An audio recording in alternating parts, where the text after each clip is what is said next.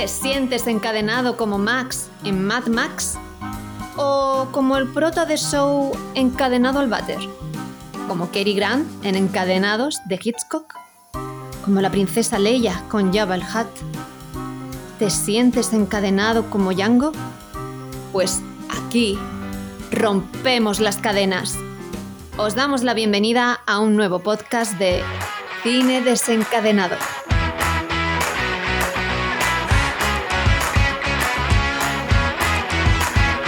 Muy buenas, desencadenados y desencadenadas. Os damos la bienvenida a este nuevo programa en el que vamos a hablar de Spider-Man cruzando el multiverso.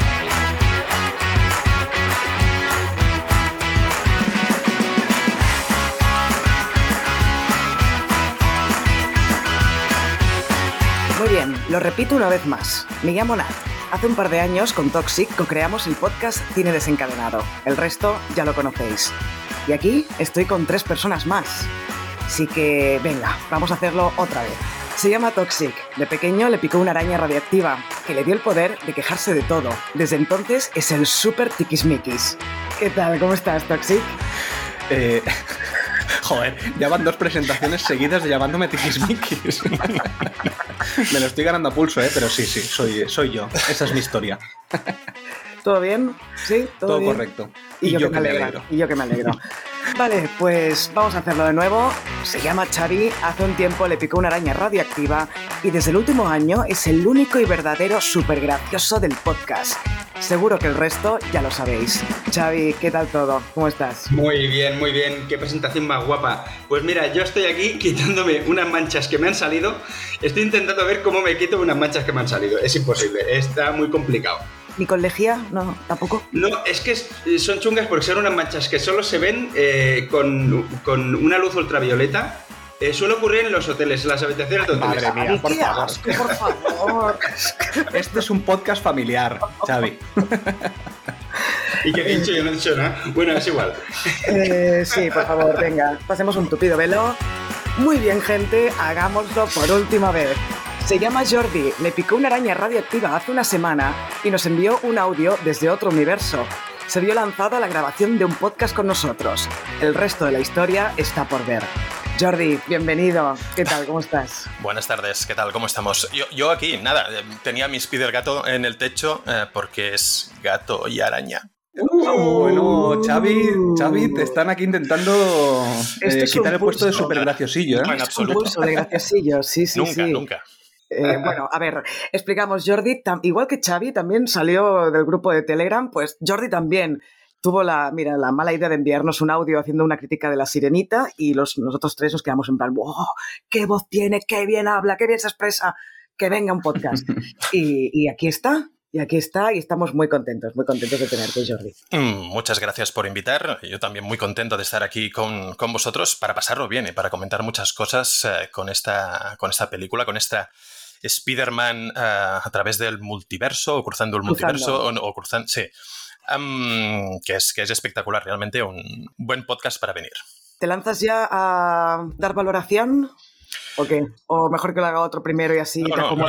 Ya, ha empezado, ya ha empezado, que siga. Ningún problema, yo tiro que hace bajada ya. Sí, em, ningún problema. Si, si es en comentario, el comentario es que es, es una película espectacular. Realmente, em, cuando fui a verla al cine, ya esperaba que fuera una cosa muy potente, eh, como lo era su antecesora, pero al salir eh, tenía un poco em, la idea o, lo que me vino a la cabeza es esa sensación eh, de, gran salto en, en- cuanto a, los recursos de animación. Un poco cuando en su momento, yo estoy hablando del año 80 y algo, eh, pues pensé lo mismo con, Akira, que todo lo que se, hacía en su momento, pues tenía, bueno, estaba bien, pero hay, una peli que se marca un antes y un después. Y yo creo que esta eh, eh, es una de esas que lo hace. Quizá Ah, pues yo creo que Arca- Arcane o Arcane es de, de 2021. Un poco eh, eh, esa línea de, de pensamiento también fue por ahí. Pero, pero esta es que es, es- es espectacular. Es muy, muy, muy buena en este sentido. Y ya, ya hablaremos si queréis después del contenido, pero, pero está súper bien. Perfecto, vale. Eh, como ya sabes, porque es oyente nuestro, eh, ¿qué nota le darías del 1 al 10? Pues un 10. Un 10 directamente. Sí, sí. 10 todo. porque, sí, sí. Y, y- y- no pongo muchos, ¿eh? pero sí que es cierto que tanto eh, el contenido, lo que te explican, está todo muy bien trabajado. Eh, incluso estos días que he ido repasando esas pocas imágenes que se pueden ir encontrando por internet, te vas fijando que está muy cuidada en todos los detalles, tanto en, eh, el tema artístico, pero es que el tema artístico es, es increíble, es, espectacular. Cientos y cientos y miles, no sé, de, shots que se dicen trabajados como para poder ver en cuando lo paras en cualquier detalle, mm, no sé, eh, lo puedes imprimir y colgarlo como si fuera un póster, porque es, es que es brutal, es brutal. Sí. Sí, sí, toda la razón. Venga, pasemos a los antiguos. Eh, Toxic, venga, dale, dale que eres muy fan de Spider-Man. Bueno, pues eh, tengo que decir que es un peliculón. Eh, bueno, suscribo todo lo que ha dicho Jordi. creo que em, la tecnología de la animación ya dio un salto quizás con la anterior peli, porque ya nos planteaban cosas muy nuevas, pero aquí es como que lo han mejorado. ¿Sabes? Es como la versión 2.0 de esta nueva animación, que estoy totalmente de acuerdo que también estaba Arkane. Es decir, Arkane utiliza mucho este tipo de animación. Lo que pasa que aquí, claro, con este multiverso que nos plantean, con tantos tipos de, de tipos de animación. O sea, es increíble eh, la cantidad de recursos narrativos visuales que utiliza esta peli. Es impresionante. El color me ha fascinado. Y encima venimos de dos pelis que yo he criticado muchísimo, la parte visual, que es Quantum Manía la, de la última de Ant-Man y La Sirenita, que para mí son dos películas que a nivel visual son pésimas porque no transmiten nada el fondo, es absolutamente vacío. En cambio aquí eh, me ha parecido espectacular. Incluso en los trailers apareció Elemental, Elementals, que es la nueva película de Pixar, y claro, yo ahí sigo viendo lo mismo que plantea Pixar desde hace 20 años. Entonces, ver esto de Spider-Man, que están cambiando la animación y que ya ha hecho influencia, como por ejemplo en El Gato con Botas 2, que creo que ya me han dicho que por ahí también utiliza un poco este tipo de, de animación, pues claro, estoy súper contento. Y lo único malo que a lo mejor yo tenía de la anterior peli era la trama, que la trama no me apasionaba, Claro, pues esta me parece que la trama es perfecta, es súper emotiva. Eh, a pesar de que hemos visto mil veces las relaciones interpersonales entre personajes eh, de familia, sobre todo, aquí nos plantean más cosas porque tiene el multiverso y lo saben aprovechar. Entonces, bueno, luego continuaremos hablando, pero eh, me parece un 10 de 10. ¿Un 10 estoy entre un 9,5 y un 10. Eh, depende, depende cómo vaya el podcast, porque aquí analizaré cosas en mi cabeza. Bueno, de hecho, ayer cuando salimos del cine Toxiquillo de ver la peli, le puso un 10 y al cabo de un par de horas ya le bajó la nota a un 9, ¿no? Claro, porque, porque yo ponerle un 10 es muy difícil. La última, el último producto que le puse un 10 fue Arkane, precisamente. Entonces la vi dos veces. Entonces, para darle un 10 tengo que verlo dos veces y que realmente me emocione las dos veces. Bueno. Eh, Xavi, te toca. Bueno, pues no sé si recordaréis que en el podcast de, estrenos eh, dije que estaba saturado de películas de superhéroes, que ya estaba hastiado, que no me apetecía ver nada. Luego me dijiste, bueno, es que está Spider-Man cruzando el multiverso. Y digo, ¡buah, qué pereza! Bueno, pues eh, si oís el podcast otra vez, vais a poder oír una sonora hostia que me acabo de pegar ahora mismo en ese podcast eh, eh, luego tienes que editar para que se oiga la hostia. pero, bueno, no, te preocupes. Eh, se puede hacer y ya está. pues eso, que me retracto totalmente de todo lo que dije en ese podcast. Bueno, totalmente no. Porque yo espero que el señor Kevin Feige, Feige, Feige, Feige, el Gorras, vamos, el Gorras de Marvel, haya ido a ver esta película y se avergüence de todo lo que ha hecho en la fase 5 o cuatro, ya no sé cuál es la, el UCM. Bueno, de, lo que ha hecho después, del, después de Endgame, eh, que se avergüence de todo lo que ha hecho al ver esta película. Porque esta película es una obra de arte, es una puñetera maravilla y es que no se le puede decir, no se puede decir más de lo que ya habéis dicho.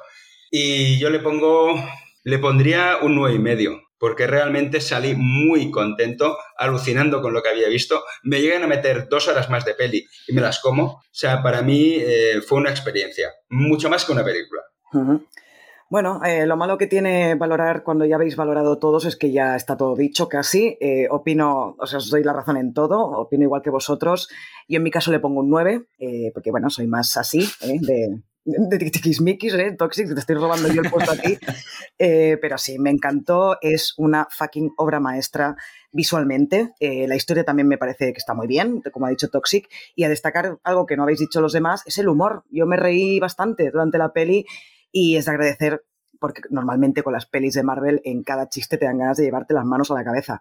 Así que agradecida de eh, el humor, el, sobre todo el aspecto visual es increíble, todos los, eso, ¿no? La cantidad de técnicas eh, de pintura o de dibujo que utilizan a lo largo de la película es asombrosa. También en algún momentito se me cayó la lágrima. O sea, es que no se le puede pedir más a una peli. Creo que quizá es un pelín larga. A mí había un momento que me empezó a doler el culo en el, cine, porque dura dos horas veinte. Pero bueno, nada que. Por decir algo, por ser la tiquismiquis y ya está, porque la habéis puesto todos por, la, por las nubes. Que estoy de acuerdo. Lo que, lo que has dicho, Nat, del humor, solamente un apunte, y es que realmente hay humor, pero es buen humor. No son la mierda de chascarrillos que nos tiene acostumbrado Marvel. Es decir, en Marvel el humor que tiene es, hay, hay que meterle más humor. Vamos a meter aquí cuatro frases que digan los, eh, los actores para, para que haga gracia, para que el público le dé una carcajada. Esta película no lo necesita, porque el, humor es muy orgánico. Hay, hay algún chascarrillo, pero ni molestan porque son muy pocos. Así que chapo por, por los guionistas. Vale, pues eh, venga, pasemos a los directores que son eh, Joaquín Dos Santos Ken Powers, hoy qué mal, estoy leyendo los nombres, y Justin Thompson. Bueno, ¿se puede dirigir mejor una película? Yo creo que no. Y además lo difícil que debe ser dirigir una peli entre tres personas, ponerse de acuerdo. Eh, no sé si se, habrán dado de hostias o no, pero es que a la dirección no le falla absolutamente nada el ritmo que tiene es increíble. Bueno, que tampoco hemos hablado, no hemos dicho nada en la, valoración de la música, pero la música es no el reggaetón ese raro que va sonando a veces, ¿eh? porque eso es lo único malo que diría de la peli, que también pasaba con la primera, sino lo que es eh, la banda sonora compuesta por Daniel Pemberton, eh, que me ha encantado. Todo ayuda a que la película tenga un ritmo súper bestia. Eh, no te puedes aburrir en ningún momento con esta peli, casi. Hay algunos bajones dramáticos, pero quiere decir que estás todo el rato súper metido en la película, o sea que y es lo que ha dicho Jordi, por ejemplo, es que ahora estoy valorando yo para no tener que la última vez de chica lista. Em, lo que ha dicho Jordi antes, ¿no? Eh, que ahora me he olvidado por hacer el comentario y hacerme la graciosa. Soy como un chiste de Marvel en vivo y en directo. Bueno, eh, no sé qué iba a decir, no sé para qué hablo. Venga, empezad vosotros. ¿Qué os ha parecido la dirección, Xavi? Pues sublime, ¿eh? lo que decías tú que lo lo difícil que debe ser ponerse de acuerdo entre ellos, pues yo me los imagino señalándose como los Spider-Man de, la película. Dice, te toca a ti, te toca a ti, te toca a ti. O sea, poniéndose, poniéndose de acuerdo para, dirigir eh, esta amalgama de, cosas que van ocurriendo y de cosas que van ocurriendo dentro de las cosas que van ocurriendo y de fondo y de lado y por arriba y por abajo. O sea, me parece una, lo que decíais, una barbaridad de dirección y bueno, estoy flipando, pero bueno, ya tienen, tienen cierto background esta, esta gente a nivel de, dirección. Sobre todo con la Lego película, que también, que también tiene mucho de esto, tiene mucho, muchas mezclas de cosas pues yo creo que han, elegido a, los mejores para poder dirigir esta película. Mm. Lo que me olvidaba de decir antes era lo de los detalles que ha señalado Jordi. Eh, y es verdad, pero esto ya también pasaba con la primera. Tú vas fijando en las habitaciones, por ejemplo, los pósters, las cosas que hay en las habitaciones o en los sitios donde pase la trama, y es increíble, pero es que esta vez han superado a la primera película sobre todo en el, en el tono, en el color. El color es increíble, pero hay momentos, por ejemplo, cuando lo que está detrás de los personajes no tiene importancia. Por ejemplo, cuando Gwen eh, se abraza con su padre, que el fondo es, ya casi no está. O sea, es eh, tan mínimo el color y sobre todo las líneas de, los objetos es tan, Minimalista, o sea, al final lo dejan todo que solamente importe los personajes. Exacto, exacto, es, eso, sí, sí, sí, qué mal estoy hoy. Venga, Jordi, dale, dale. No, no, pero en este sentido hay una cosa muy interesante y, si bien es cierto que em, hay muchos detalles eh, que los van poniendo y un poco te, te producen un poco de borrachera visual, eh, sí que es cierto que en esos momentos, como el que tú mencionas de, los abrazos, en este caso con Wayne y su padre, lo vuelven, lo que decías, todo minimalista, pero utilizan el color, para trabajar el sentimiento que en ese momento eh, se expone. Ese momento de abrazo entre padre e hija y una explosión de color rosa eh, en este caso, que, invade toda la habitación o, luego si queréis ya lo hablamos, pero hacia el final de, la película sucede algo eh, parecido, algo similar y todo lo que es ese envoltorio de habitación oscuro se vuelve muy claro. Em, juegan mucho con el color, lo tienen todo, todo medido, es, espectacular. Sí, sí. Yo quería destacar dos cosas. Eh, estoy de acuerdo con el tema del humor que estábamos diciendo, creo que el humor es, es muy bueno, pero es muy bueno precisamente porque está muy trabajado este guion. Los diálogos eh, no solamente eh, son buenos porque, porque haga gracia los chistes que quieren hacernos reír, sino que los momentos dramáticos, los diálogos son muy interesantes. No son los típicos diálogos que a lo mejor no estamos encontrando últimamente, que son generados por un logaritmo. El diálogo es, tiene que decir tal y el otro tiene que contestar cual. No, aquí está muy trabajado el diálogo. Y eso es gracias a un muy buen guion, que además funciona perfecto a lo largo de la peli, que luego cuando vayamos a la parte final encaja todo lo que nos han ido contando durante la peli, y con una trama bastante complicada, porque tiene temas científicos por ahí que a veces a lo mejor te puedes perder, pero yo creo que se entiende bastante bien y eso es gracias a un buen guion, a unos buenos diálogos y sobre todo a un buen montaje. Es decir, el montaje que tiene esta peli es muy difícil porque te puede marear en algún momento. A ver, es muy abrumadora. O sea, la parte técnica, la parte visual, te abruma. Hay momentos que hay tantas cosas en pantalla que además esto os quiero preguntar porque yo sé que Xavi la ha visto en versión original, pero no sé si Jordi la ha visto en versión original, doblada, ¿no? ¿La has visto también, Jordi? Sí, la he visto eh, doblada. Eh, yo había momentos que pensé, ostras, me hubiera gustado verla en versión original, pero hay tal cantidad de imágenes que yo decía, ostras, pues esto verlo en versión original, están leyendo a la vez que estás viendo la pantalla, no sé yo si era lo más conveniente. Eh, pero bueno, que me parece que el montaje y el guion son, son muy importantes. La dirección también me parece que está perfecta, pero sí que es verdad que la animación muchas veces me cuesta entender bien qué participa, ¿sabes? La, el director en... Cada vez que hacemos un podcast de una peli de animación sale la misma pregunta. Pues la dirección dirige toda la película. Sí, pero, aquí por el montaje, el dibujo, la música, todo está supervisado por la dirección y el director dice, yo quiero esto. Entonces el director de fotografía pues ya se apañará para conseguir lo que el director quería. Y luego el director supervisa si es lo que, está, lo que quería o no. Claro, lo que pasa es que aquí, por ejemplo, no tenemos a Phil Lord como director y realmente Phil Lord es el encargado de todo, básicamente. ¿Sabes? No es el director en sí, porque aquí hay tres además, pero él es el creador y es casi el que, como si fuera el George Lucas de esta película aunque no dirija, él está detrás, ¿sabes? Entonces, por eso yo digo a veces, me cuesta en algunas pelis, sobre todo en esta, saber realmente qué ha hecho el director y qué ha hecho pues Phil Lord como guionista o como productor o como lo que sea, ¿sabes? Como creador, mejor dicho. Ya. Ahí voy. Bueno, lo que decías del doblaje, la versión original, yo justo os lo quería preguntar, porque he estado leyendo que dicen que el doblaje es, es lo peor que han oído en su vida el de esta peli. Y a mí me gustó el doblaje. ¿Qué, opináis? ¿Lo encontrasteis tan horrible? El, doblaje está muy bien. El doblaje no está mal. Hay algún detalle que, no es del todo correcto. Eh, por ejemplo, el el Spider-Man 2099, que es ese Spider-Man azul. Um, poco Miguel Ojara. Miguel Ojara. Sí. Mm. Em, eh, en este caso, eh, está doblado por un, buen doblador, que es, que es Danny García. Es la voz de Brad Pitt, es la voz de Juan McGregor. Eh, es, alguien que, bueno, ya incluso por pedigree eh, está dentro del mundo del, doblaje y, es espectacular todo lo que hace él. Pero en este caso, bueno, por lo que sea, em, deciden ponerle un acento, pues no sé si decir mexicano o no sé que, que va y vuelve, que no lo tiene siempre. Y es muy curioso. y, que, bueno, te saca, te saca un poco de la película. Por el resto, yo creo que, está muy bien, que es interesante. Pero sí que hay este detalle que dices, bueno, respecto al doblaje, que no, no, no, termina de funcionar. Es que, claro, verla en versión original con subtítulos es lo que ha dicho Toxic. Y se lo dije ayer, y es que nos hubiéramos vuelto locos entre mirar las imágenes y leer los subtítulos. Que, a ti, Xavi, que. Bueno, a ver, es un esfuerzo realmente. O sea, es un esfuerzo lo que yo la quise, la, la quise ver en versión original subtitulada titulada porque las pelis de Marvel es que las disfruto mogollón así, porque hay menos, mucha menos gente en la sala también y, gente menos ruidosa también. Entonces, eh, más adulta, ¿no?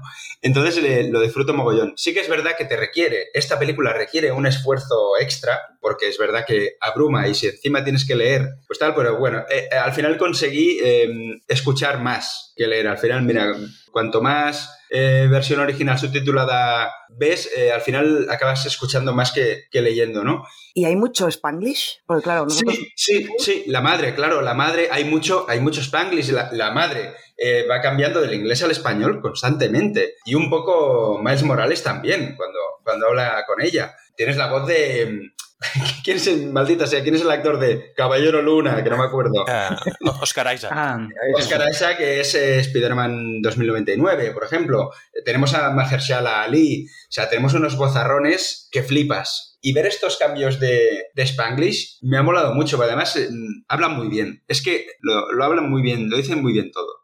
Yo quería decir que estoy de acuerdo con lo que ha dicho Jordi del tema del, del, doblaje de Miguel Ojara, pero también es verdad que esto de que va y viene el acento, que además me parece un poco absurdo, ¿eh? que le quieran poner ese acento mexicano porque no hace falta tampoco. Un poco raro que lo pongan, pero bueno, en el caso de la madre, por ejemplo, que es puertorriqueña y que está hablando en castellano, pues sí que lo puedo entender que le pongas más acento en ese caso. Pero sí que es verdad que también le va y le viene. Hay momentos que tiene como mucho más acento y momentos que tiene poco acento. Y yo cuando estaba en el cine yo pensaba, eh, ¿será latina la persona que está doblando? ¿Está forzando el acento? ¿Qué leches está pasando aquí? Entonces no me acaba de quedar muy claro. Claro, tú, tú piensas que si es una puertorriqueña que está hablando inglés y luego pasa a castellano, pero claro, lo tienes en versión doblada, ¿cómo claro, haces para que se note el cambio? Pues poniendo más o menos acento. O es que es, es difícil, no, no tiene que ser fácil tampoco.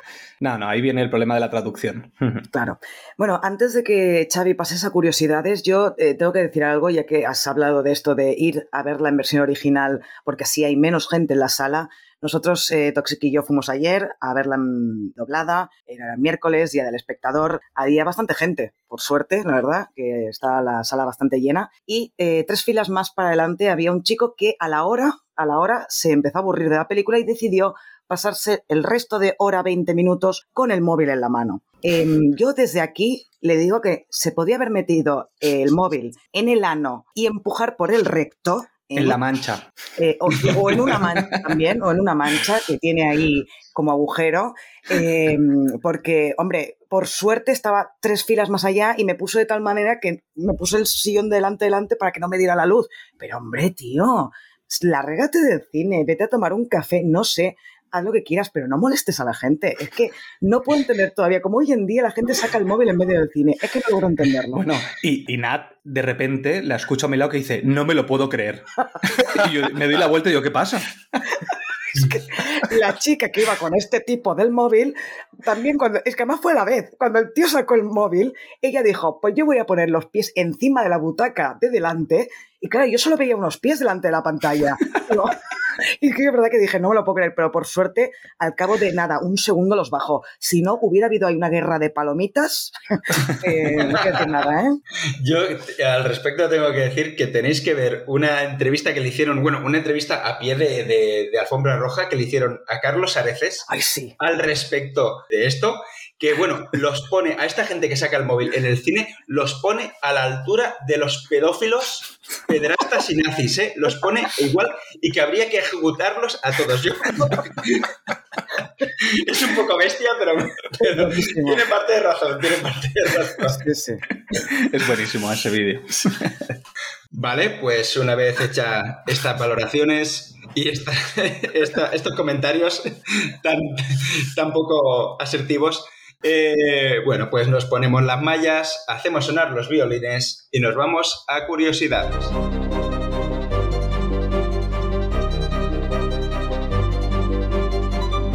Bueno, la primera curiosidad que tengo es que Phil Lord y Christopher Miller, que bueno, fueron uno de los, de los creadores de, de la película, sobre todo Phil Lord, revelaron que le dijeron a Sony que la secuela sería más o menos del mismo tamaño que la primera parte, la de Into the Spider-Verse, pero terminó teniendo el equipo más grande de cualquier película animada, con alrededor de mil personas trabajando en ella. Agregaron que tiene 240 personajes y que se desarrolla en seis universos. Yo creo que es el, el claro ejemplo que decía Jordi de Akira, Akira no sé cuánta gente estuvo involucrada, pero mogollón de gente. Y yo creo que esta película es lo que decías tú, Jordi, que establece también un nuevo hito, ¿no? En el, en el mundo de la, de la animación. Y es que, bueno, lo que decía Toxic, claro, los directores, a lo mejor, eh, ¿quién coordina a mil personas haciendo, haciendo, participando en una película de dos horas y veinte? Pues eh, no sé si los tres directores, Phil Lord ahí con el látigo, eh, es muy difícil coordinar a, toda esta cantidad de, de, gente, ¿no? Y bueno, es que esta película hemos dicho dos horas y 20 minutos, es la película animada estadounidense más larga que se ha hecho hasta la fecha, superando al antiguo poseedor de, del récord, que era la película Consuming Spirits de 2012, que tiene cuatro minutos menos. No, esa película no. Es bueno, pues, una película así, es, debe ser, es, es, he visto un poco por encima, parece un poco indie, pero sí, sí, es, esta la supera por cuatro minutos. No sé si hay alguna manga, alguna peli manga que tenga que sea más larga o, eh, o, alguna peli europea, pero ahora mismo, como película estadounidense, tiene el récord esta de, duración. Y bueno, y la. Y fijaos el, lo complejo que debe ser hacer esta peli, que la película se completó, la producción de la película se completó el 20 de mayo de este año. ¿Qué dices? 13, 13 días antes de, de, la fecha de estreno en Estados Unidos. Aún estaban con la peliculilla, todos con los huevos aquí, supongo. Venga, acabad esto, mamones, que tenemos que, que estrenar. Y fuerte. la verdad, bueno, pero claro, esto es gracias al formato digital. O sea, esto en, en, películas en que tienen que montar los rollos, llevar distribución, no sé qué, hubiera sido imposible. Ahora es, eh, bájate la peli, que ya está lista. O sea, espera, que le doy un retoque. Espera, no le, des al, no le deis al play todavía, que, que estamos subiendo un par de píxeles. Pues la verdad es alucinante esto. Sí. Bueno, ahora vamos a meternos en curiosidades de la trama. Aquí hay bastante, bastante tela de araña que cortar. Vale, pues. bien, Xavi, bien. bien. Muy bien, muy bien. Eso bien, está metido, bien, está metido, bien metido. El humor está bien metido aquí también en el podcast. que tenemos los mismos guionistas que los de Spider-Man. Exacto. Pero bueno, también se puede colar por aquí alguno de. De, de Thor, ¿no? De, de cal, o, de, o, del Calcomanía, eh, Ant-Man Calcomanía también. Se puede colar alguno de estos. Bueno, pues. El trabajo del diseñador futurista Sid Mead, responsable de los diseños de Star Trek, la película, la, original, ¿eh? la primera que, que, se hizo, Blade Runner y Tron, sirvió como inspiración para el aspecto de la ciudad de Nueva York de Miguel O'Hara en la Tierra 928. En una escena, Ganke, el compañero de cuarto de Miles Morales, está jugando al videojuego Marvel's Spider-Man creado por Insomniac y el personaje del videojuego aparece en el cuartel general de los Spider-Man, que es este que tiene la, la araña blanca en el, en el pecho. Que es, tuvo mucha repercusión en su momento cuando salió el, el videojuego, precisamente por esta araña blanca que, que, salía, ¿no? Y lo han querido meter en, en el videojuego. Os quiero Ay, hacer una... en, en, la peli, quiero decir. Ay, perdona, Xavi. Mira, Ay, está ay. tóxica ahí enseñando el videojuego. Muy bien. La araña blanquita. Sí. Eh, es que quería preguntar una cosa, si es que solo lo hago yo y porque soy así de idiota o le pasa a más gente. En la escena que vemos al compi de, de Miles Morales jugando al juego en la habitación, eh, la cámara sale por la ventana, entonces cada vez vas viendo menos la tele con el juego. Y yo quería ver a qué juego estaba jugando, y entonces empecé a hacer así con la cabeza, o sea, para ver, a ver si podía ver. ¿Lo hacéis? ¿Esto os pasa cuando veis una peli? Que intentáis girar la cabeza para ver si podéis seguir viendo las cosas, o solo me pasa a mí. Claro, a ver, el, oyente estará pensando, ¿pero qué, qué, me está contando? Claro, no ven el gesto que estás haciendo, Nat. Bueno, pero es, es, girar la cara para ver si puedes seguir sí, viendo sí. lo que ya está fuera de, de, de, cámara, ¿sabes? Lateralizando la cabeza. Lateralizando la cabeza.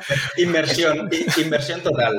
Eso, inversión total. Eso pasa mucho cuando juegas algún videojuego, algún videojuego tipo, tipo eh, un shooter, que entonces estás en una esquina, entonces quieres ver por el lado de la esquina y tú te vas moviendo hacia la derecha. ¿sabes? Ay, ay, a ver si veo algo más. Pues sí, a mí me pasa. Pero en las pelis no, entiendo, si estáis riendo. En las pelis, no sé, no, es que no, no estoy tan montón, a lo mejor, ¿eh? ¿no? Me pasa un montón. No, en películas no. Pero sí que es cierto que en, en, en, videojuegos, como dice, como dice Toxic, sí. En el FIFA, por ejemplo, cuando estás jugando y vas a disparar, a veces salta el mando um, de, de, de, ir a buscar o, o, chutar con el pie o hacer alguna cosa así. Eh, sí, pero con una peli no. Pero con una peli no. Sí, sí. Yo seguramente me, me pase también. Yo no lo sé porque no me veo o no me doy cuenta de mí mismo, pero eh, a mí seguro, seguro que me pasa porque yo con estas cosas también soy muy inmersivo. También me meto mucho, me agacho, salto, eh, sí. brinco. Bueno, con lo que te mueves en los podcasts, Xavi, que te vemos moviéndote adelante, atrás, adelante, atrás. Sí, oyentes, que sepáis que intentamos hacer lo que podemos cuando editamos y intentar que Xavi pues esté más o menos nivelado con la voz, pero cuando veis que se oye más fuerte o a veces más flojo es porque se va acercando y alejando, acercando y alejando del micro y así va, todo el rato, lo, todo el rato. Lo que tengo que hacer es ponerme velcro en, en la silla y, un y algo de franela o algo así para Nos vendría de coña un Spearman que te enganchara con tela de araña en la silla, ¿sabes? Para que no te pudieras mover. Sería súper bien. Estaría bien, ¿eh? Bueno, vamos a continuar con las curiosidades y bueno, ahora ya vamos, vamos mm, alguna del final que, es importante y es que antes de que se revele que Miles ha viajado a la Tierra equivocada, la Tierra 42, durante la conversación con su madre se, se puede ver que los ojos de su madre son verdes. En su hogar de la Tierra en 1610, los ojos de su madre son marrones el que haya visto esta curiosidad, el que se haya dado cuenta de esto, es para darle un premio ¿eh? a, la atención. Yo lo vi, pero oh. pensé que lo estaba mirando mal. o, que, estaba recordando mal el color de los ojos de la madre, porque pensé, hostia, los tenía verdes. Ay, mira, pues no me acordaba. Pero, sí que me fijé, es verdad, sí que me fijé. Pero no mm. caí, ¿eh? que era otra tierra ni todo esto, no, esto fue para mí un giro de guion de la hostia. muy bien, muy bien. Bueno, cuando el Manchas, yo le voy a llamar el Manchas a Spot, este. Cuando el Manchas viaja al universo de, de Venom, de Sony, ¿vale? Le roba un paquete de chicles a la señora Chen llamado Venomint, Venomenta. Ah.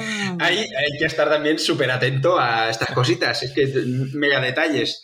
Entonces, el Manchas también revela que la araña que mordió a Miles en la primera película originalmente provenía de la Tierra 42. Y en la primera película que hoy la he vuelto a ver, he, visto, he vuelto a ver la primera, porque hacía tiempo que no, que no la veía, eh, pero sobre todo la he visto por esta curiosidad. En la primera película, cuando la araña aparece por primera vez, falla, se buguea, como cualquier otro personaje que no está en su dimensión original. Yo cuando la vi por primera vez no me di cuenta, pero ahora sí, ahora sí que me he dado cuenta de que la araña también le ocurre lo mismo que, que a los que no están en su dimensión. Qué fuerte. Bueno, ahora una curiosidad muy rápida y es que eh, las diversas versiones de Jonah Jameson en todo el multiverso tienen la misma voz, que es la voz de J.K. Simmons, el actor que, que interpreta a, a Jonah Jameson en, en, las películas. Ahí cuando sale del ego, ahí me partí de, es, buenísimo, es, buenísimo, es buenísimo, es buenísimo. Y bueno, del ego hablaremos al final. Quedan dos para hablar del ego.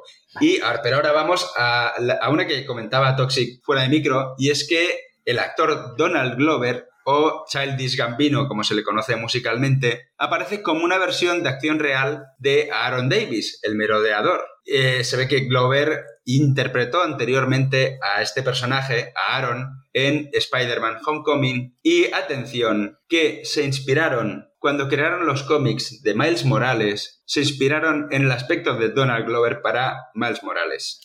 O sea, realmente es que cuando salió en Spider-Man Homecoming se sabía que iba a salir eh, Donald Glover, la gente decía ¡Ah! que va, que va a salir Miles Morales. No, no sale Miles Morales, pero sale su tío. Claro, porque precisamente yo estoy viendo la serie Community y en el primer capítulo de la segunda temporada aparece Donald Glover vestido de Spider-Man con un pijama. Y se ve que Bendis, que es el creador de, de Miles Morales, vio esa escena. Entonces dijo, ostras, un Spider-Man afroamericano. Y claro, yo cuando lo vi el otro día, porque la estoy viendo actualmente Community, dije, ostras, mira qué casualidad, ¿sabes? Y, lo, supe después, la curiosidad. Sí, sí. Y hace poco, ¿eh? O sea, es que esto fue en el 2008. Es que Miles Morales tiene pocos años en los cómics. Sí. Eh, bueno, vamos a la última curiosidad y es relativa a la escena del universo Lego. Esta, esta escena fue animada por un chaval de 14 años llamado Preston Mutanga, que tiene un canal de YouTube donde sube animaciones de Lego creadas por él, entre ellas la recreación del tráiler de esta película, y motivo por el cual fue contratado para realizar esta escena tan guapa. Ay, voy a, estará en YouTube, supongo, ¿no? Este... Sí, sí, está en YouTube. Tiene un canal ahora mismo. Mira, lo voy a buscar mientras avanzamos, lo busco, lo busco rápido. Mientras avanza quién, si tiene que hablar tú con las curiosidades. pues eh, no, estoy, precisamente estoy avanzando yo. está, yendo a otro universo. Ahora viene. Ahora viene.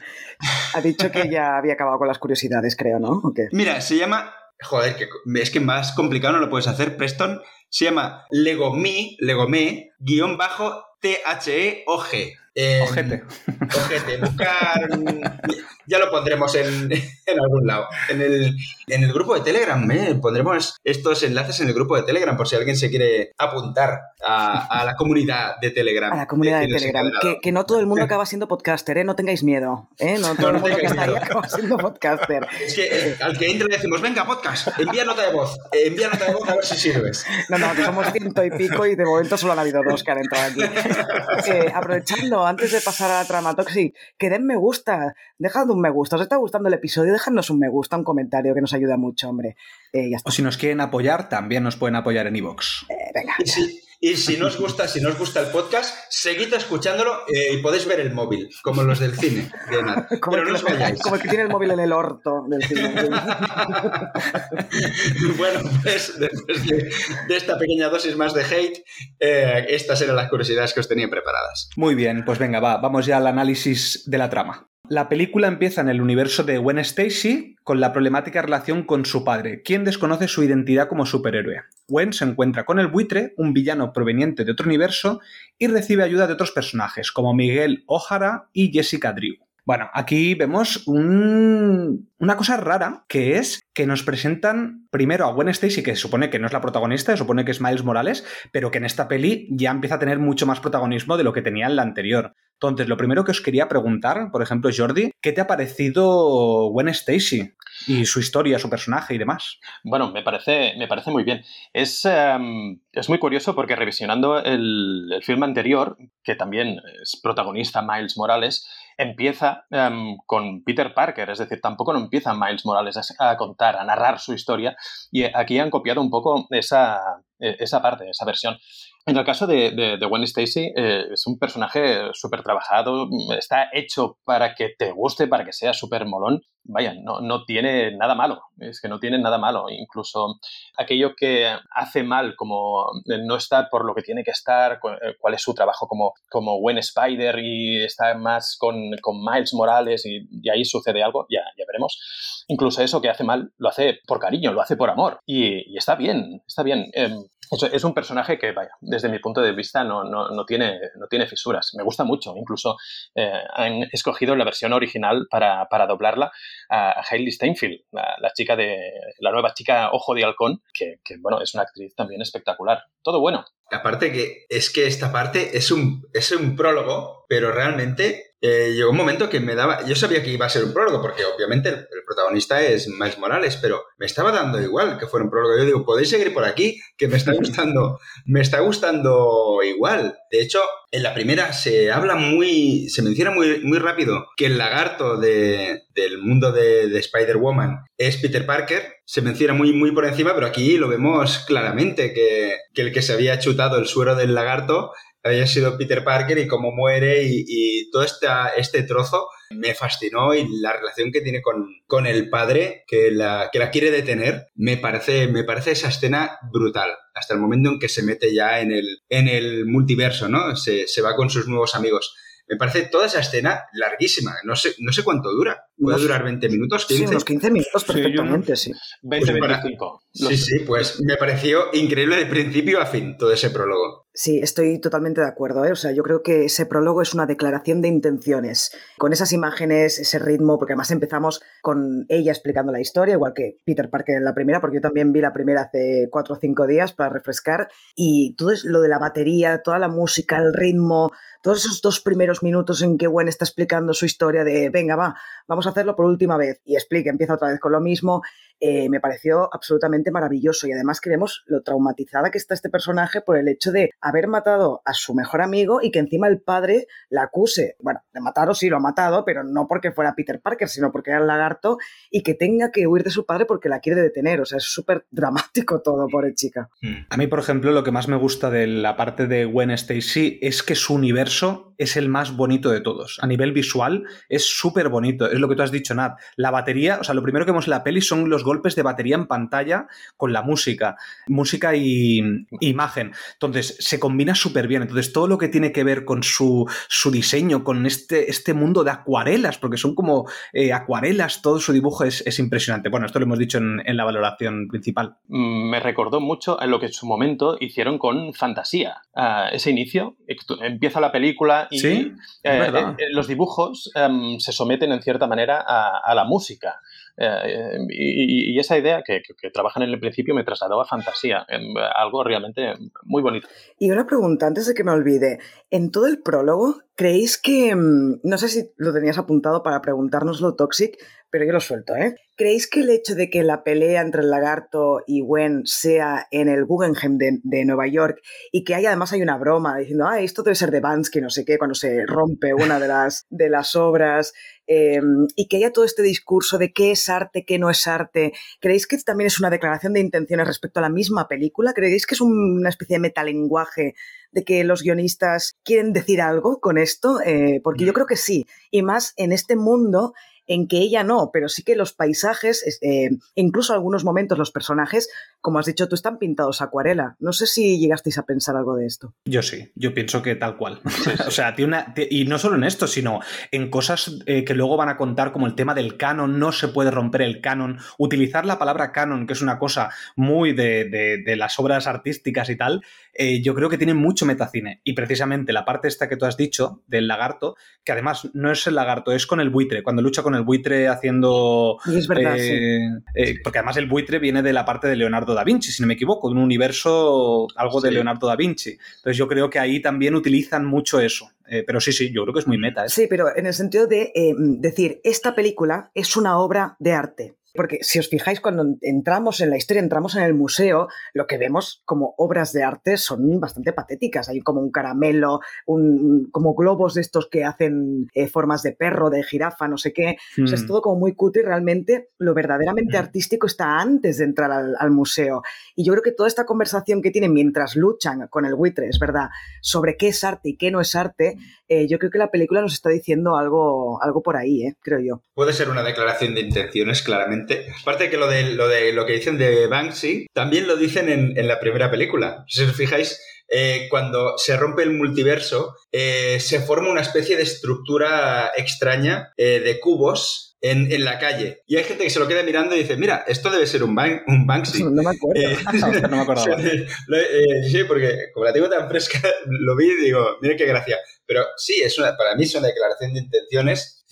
Obviamente, lo que, la película que estás viendo es una puñetera obra de arte, lo vas a ver en cada fotograma, pero yo creo que también están reivindicando la película como algo más, ¿no? Es, es lo que hizo eh, Guillermo del Toro en los Oscars al recibir el, el, el Oscar por Pinocho se rompió una lanza a favor de la animación, pero en plan, déjate pensar en la categoría de animación. Una película es una película. Es una, obra de arte igual que las otras, ¿no? O sea, deja de pensar en la animación como algo aparte. Yo creo que también están queriendo reivindicar, o eso es lo que yo he querido ver, eh, a esta película como algo mucho más que una película de animación, por así decirlo. Sí, estoy de acuerdo, sí. A, eso iba. ¿Creéis que esta película va a ser nominada a, Mejor Película de Animación? Seguramente. Eh, a no ser que pase algo muy extraño, merece elevarla, eh, con, lo que tú decías, Xavi, ¿no? Eh, seguir esa, línea de pensamiento en que no simplemente sea mejor película de animación, sino que quizás se merezca estar nominada, no digo ganar, eso es otra cosa, pero estar nominada a mejor película del año. Es que como no gane, me bajo. Como no gane el Oscar a mejor película de animación, es que no no me imagino otra película de animación mejor que esta, este año. No, porque la, única, la única que podría ser un poco, bueno, es que además vimos el tráiler y tampoco pintaba como eran cosas. Elemental, que se estrena el mes que viene de Pixar, pero yo creo que no, es que es, que es imposible, es imposible que llegue a la maestría que tiene Spider-Man. Yo creo que es imposible. Ahora, nominar la mejor película, no de animación, sino mejor película, ya ha pasado, ¿no? Eh, y, yo creo que, que sí, debería, debería, yo creo que sí. Yo estoy de acuerdo, y si no, me voy a, me voy a la Academia de los Oscar y robo el Oscar para dárselo yo mismo a esta peli para mejor película de animación. Pero es que yo creo que mejor película, después de lo que, de lo que ha pasado este año con toda la vez en todas partes, que Nati y yo decíamos y pensábamos que no le iban a dar el Oscar a mejor película, y mira, al final, nuestra película favorita del año 2022, que sea la ganadora del Oscar, me da esperanza realmente de que en esta peli quizás la nominen. Será difícil, será difícil, pero yo creo que es posible. Yo creo que es posible, ¿eh? Y creo que estará nominada a mejor película. Una pregunta. ¿Nos estamos. Eh, ¿Está cine desencadenado convirtiéndose en los nuevos Simpson? Es decir, eh, lo que os gusta, lo que nos gusta mucho eh, va a ganar el Oscar. Como el año pasado fue el, año, el año, pasado fue así, sí, que además eh, dijimos, ¿no? Que no la van ni a nominar a toda la vez en todas partes. Ojalá se llevara el Oscar, pero es que no la van ni a nominar. O sea que yo creo que lo contrario de los Simpson, ¿eh? eh lo, que decimos que va a pasar no pasa. Eso pasa lo contrario. De hecho, fijaros en un detalle muy curioso, y es que yo creo que desde el retorno del rey, a todas las películas que han ganado el premio Oscar a mejor película son, em, yo diría que un poco películas alternativas. Desde, no sé, Green Book, uh, Nomadland. Uh, vas a buscar, si revisáis la lista de películas ganadoras, son películas que no son, no son La La Land, no son grandes producciones hollywoodienses, sino que tienen un perfil em, un poco lateral en este sentido. Por ahí, quizá, podría entrar eso, no lo sé. No sé. Ojalá. Yo, vamos, yo ojalá. Yo que gane no lo veo. A ver si de aquí un año eh, Toxic también me mete el audio de lo que estoy diciendo ahora de no lo veo y mira, ganado.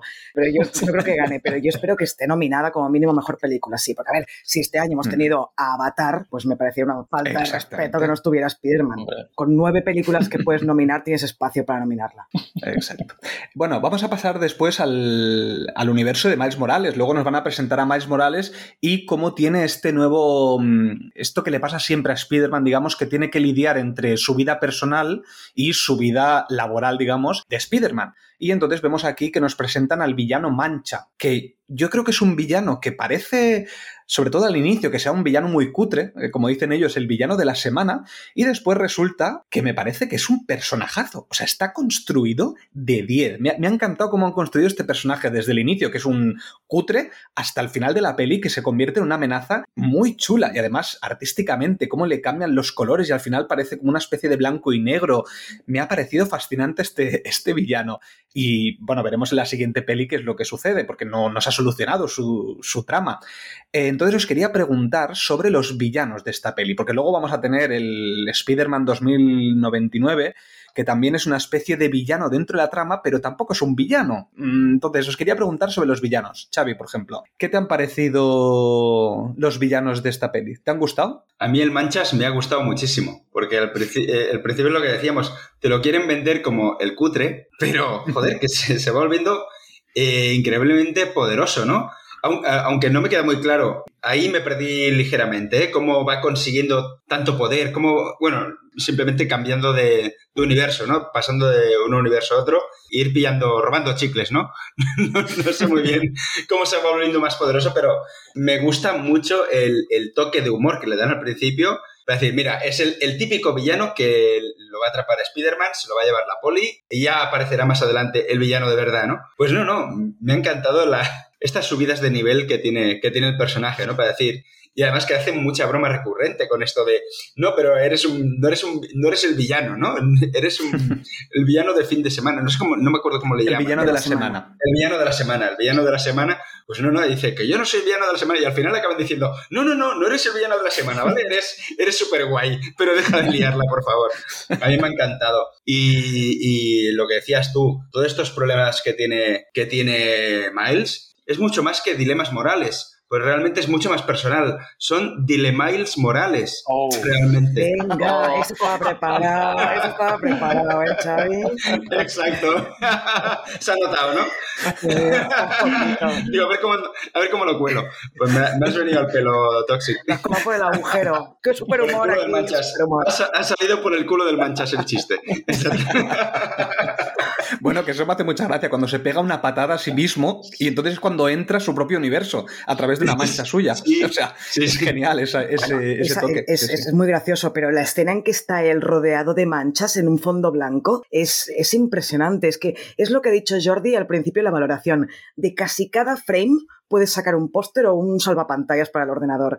Eh, es, maravilloso cómo consiguen con blanco y negro hacerte una maravilla de escena. Eh, de hecho, pasa un poco lo mismo en, todas las partes donde van incorporando blanco y negro. Eso eh, lo veremos un poco más tarde también, pero es muy interesante cómo cuando quitan el color incluso, todo lo que es la animación está espectacular. Es decir, es que, es que no se dejan nada, está todo súper, súper, súper, súper trabajado. De hecho, em, ya digo, si, si, si luego queréis lo, lo, vamos un poco más, más tarde, pero cómo introducen eh, el tema de las artes plásticas del siglo XX, que esto suena muy raro, pero es un poco así. ¿Conocéis al cineasta Carlos Saura? Sí. Vale, pues tiene un hermano que es pintor, Antonio. Ah, esto, si lo buscáis un poco por internet, veréis que este son, eh, es una serie de pintores de posguerra que todo trabaja en color blanco y negro. Yo cuando vi cómo trataban al Manchar y sobre todo esas apariciones que tiene luego en blanco y negro, ya, ya os digo que hablaremos, recuerdan mucho al trabajo de este tipo de, de, artistas, lo que son los informalistas, como pudiera ser Tapias, como pudiera ser este mismo, este mismo Saura. Esto, sí, si lo buscáis por internet, lo encontraréis fácil y veréis que este tipo de trabajo recuerda mucho esa cosa mm, trágica, negra, un poco caótica. Es muy interesante en ese Sí, sí, lo estoy, lo estoy mirando, lo he ido buscando y sí, ¿eh? toda la razón. Sí, sí, yo también, sí. Es muy siniestro, con pocos trazos es algo muy siniestro, muy chungo. Sí, la verdad. Pues yo no me ha dado tiempo a buscarlo, lo siento, yo lo buscaré luego. Maldito mago. recuerda, recuerda, Antonio Sauron, Sauron, ¿eh? No se te olvide. vale. Eh, bueno, y, por ejemplo, Nat, eh, que cuando salimos del cine, una de las cosas que me dijiste que te había gustado mucho era la madre de Miles Morales. ¿Qué te parece eh, los personajes de los padres de Miles Morales, la relación de Miles Morales y toda esta vida personal de Miles Morales? No te dije que me habían gustado, te dije que me había enamorado de la madre de Miles Morales directamente. me encantó, creo que es un personaje súper cookie. Pero claro, como vimos hace muy poco Fast and Furious 10, al padre, que lo dobla el mismo que dobla a Vin Diesel, yo es que lo veía como, como Toreto todo el rato. No, no puedo evitarlo, te lo juro. La, familia. Esto es la, familia. amigos, tengo familia. Eh, y además que hacen barbacoas también con, los colegas, es lo mismo. Tuve fe, tuve, fe. Eh, pues me han, me han, parecido maravillosos los padres. Mucho mejor la relación, como está plasmada en la segunda peli que en la primera. Además, la primera escena en que aparecen, que es cuando están hablando con, supongo que es la directora del centro de estudios de Miles. Qué gracioso. es buenísima. Eh, yo es que ahí me reí un montón con los dos. Creo que es que el humor es tan fino que eso no tiene nada que ver con, los chascarrillos, como dice Xavi, de, otras películas de Marvel. Creo que mm, está muy bien conseguida la relación, que es muy importante, porque ya sabemos que para, para la familia es súper importante. No tengo amigos, tengo familia y siempre va a estar el tema ahí. Pero creo que le dan porque yo siempre lo he dicho, a mí el personaje de Spearman no me gusta, pero ¿por qué no me gusta? Porque cada vez que veo una peli me vuelven a explicar la puta historia del tío Ben y la tía May. me tienen harta ya. Entonces, eh, viendo esta peli, me pasó igual con la primera, ¿eh? que me encantan las dos, es porque te dan algo nuevo de un personaje que ya está muy gastado.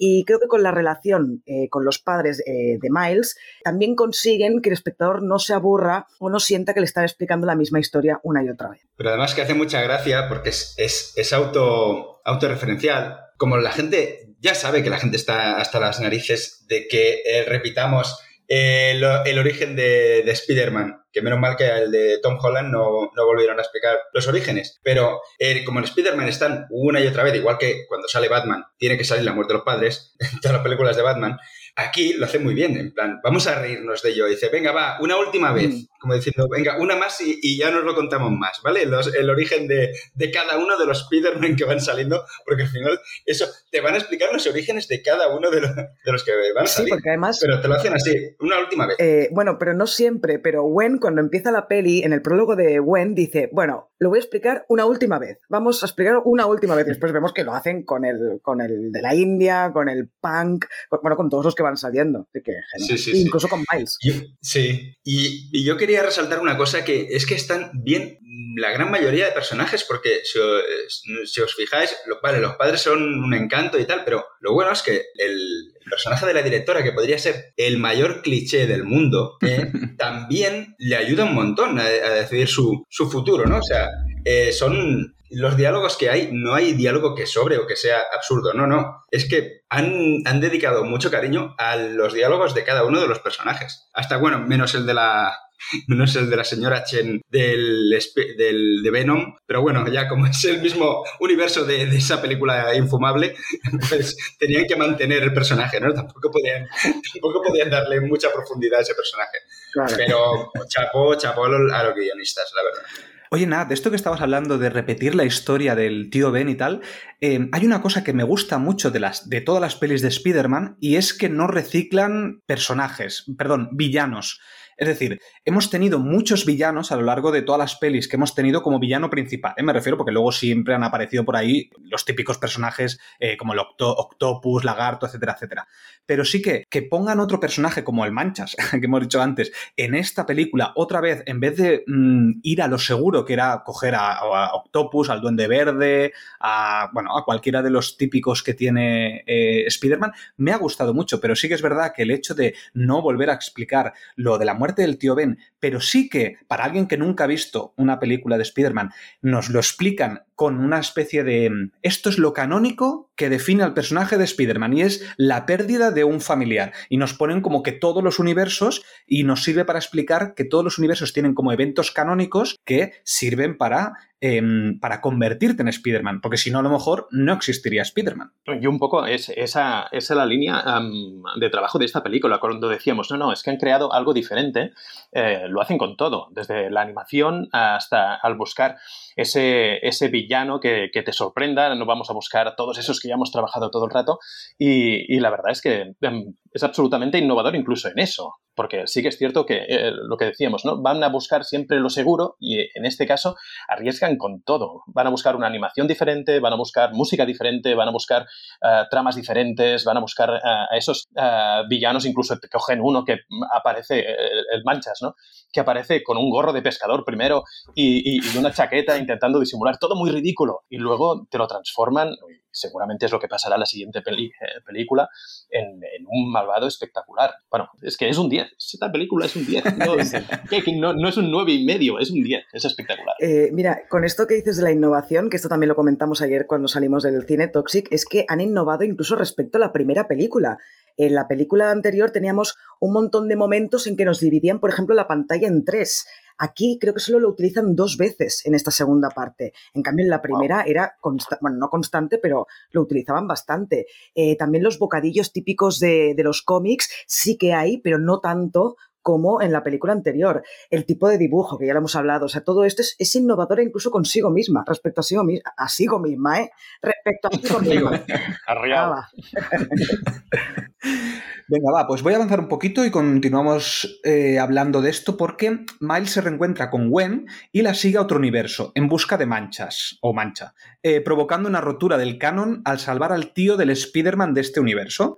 Eh, todos acaban en el universo de Spider-Man 2099, que le revela a Miles que su padre morirá en dos días y que no puede hacer nada al ser un evento canónico. Bueno, aquí vamos a hablar un poco, em, si os parece bien, de los personajes que nos, que nos trae esta peli. En la primera nos trajeron personajazos, el Spider-Man Noir, el Spider-Man aquel, el, cerdo, no me acuerdo cómo se llamaba, el Spider-Pork, ¿no? ¿O así? Peter Porker. Peter Porker. Peter Porker, eso. Es decir, ya innovaron allí. Y aquí me gustó mucho que tampoco aparecieran todos otra vez, porque si no, no habrían ampliado la, la historia. Y me gusta mucho que hayan aparecido muchos y que cada uno de ellos tenga una importancia. Entonces, Jordi, lo primero que te quiero preguntar, ¿cuál es tu Spider-Man favoritos de los que has visto en, esta nueva peli que no sean Miles ni Gwen, que son como los protas? Ah, bueno, eh, Miguel Ojara es espectacular, porque tiene ese punto siniestro, eh, esa cosa de que te aleja un poco de él pero como personaje, em, ese fondo que tiene también eh, traumático, em, ese volumen que tiene el propio personaje, bueno, la, verdad es que, es que me encantó, pero te podría decir este y te podría decir, no sé, es que hay tantos, tantos, tantos que son fantásticos. El, el hindú, que no sabré decirlo, es como Parvati eh, o algo así, porque son, no sé muchas, cómo son muchas consonantes juntas, también es, es muy interesante el, el, rollo que tiene con su novia, con el padre, em, con, con muy poco te explican mucho de ese personaje y mola. Eh, incluso tiene los eh, gestos propios muy, muy aprendidos y los va marcando y eh, es muy interesante. Pero bueno, si, si, tengo que elegir a uno, me quedo con el, digo malvado, pero no, no sé hasta qué punto va a llegar a, después a serlo, ese, ese Miguel Ojara. Ahora luego os tengo preparado una pregunta sobre ese tema, que, me trae a la conciencia la película de Civil War. luego hablamos de, de esta dicotomía. Eh, Xavi, por ejemplo, ¿cuál es tu Spider-Man favorito de estos nuevos? Sin duda, Spider-Punk.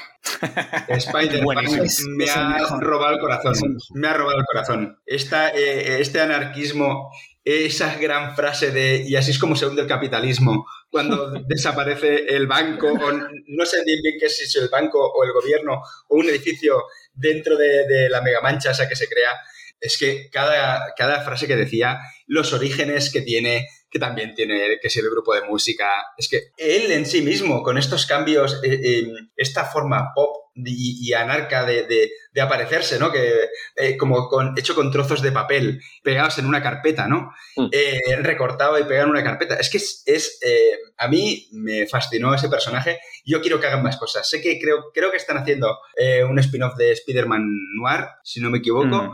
Y me molaría que hicieran algo con este, aunque sea un corto, me da igual, pero que, que expandan personajes. ¿Y tú, Nat? Coincido con Xavi, para mí es el mejor, pero sin lugar a dudas, además. O sea, eh, es buenísima. Además, esa estética punk tan bien conseguida, ¿no? Con eso que ha dicho Xavi, de, que está recortado como eh, la estética de The Clash, ¿no? del punk de mm, Inglaterra de los años 70. O sea, eh, está súper bien conseguido y tiene de las mejores frases de la, de la, película. O sea, cuando dice eso de y así se cae o se derrumba el capitalismo un poco más, me levanto el asiento y aplaudo. es buenísimo. Y aparte, cuando, cuando se quita la máscara, que dice, guau, qué, qué guaperas el pavo ahí con el pelo lo afro y tal, le dicen, oye, es que tienes que molar también sin la máscara. es buenísimo, eso es lo que estaba pensando yo. Tiene un punto Lenny Kravitz, ¿no? Sí. Sí, sí, sí.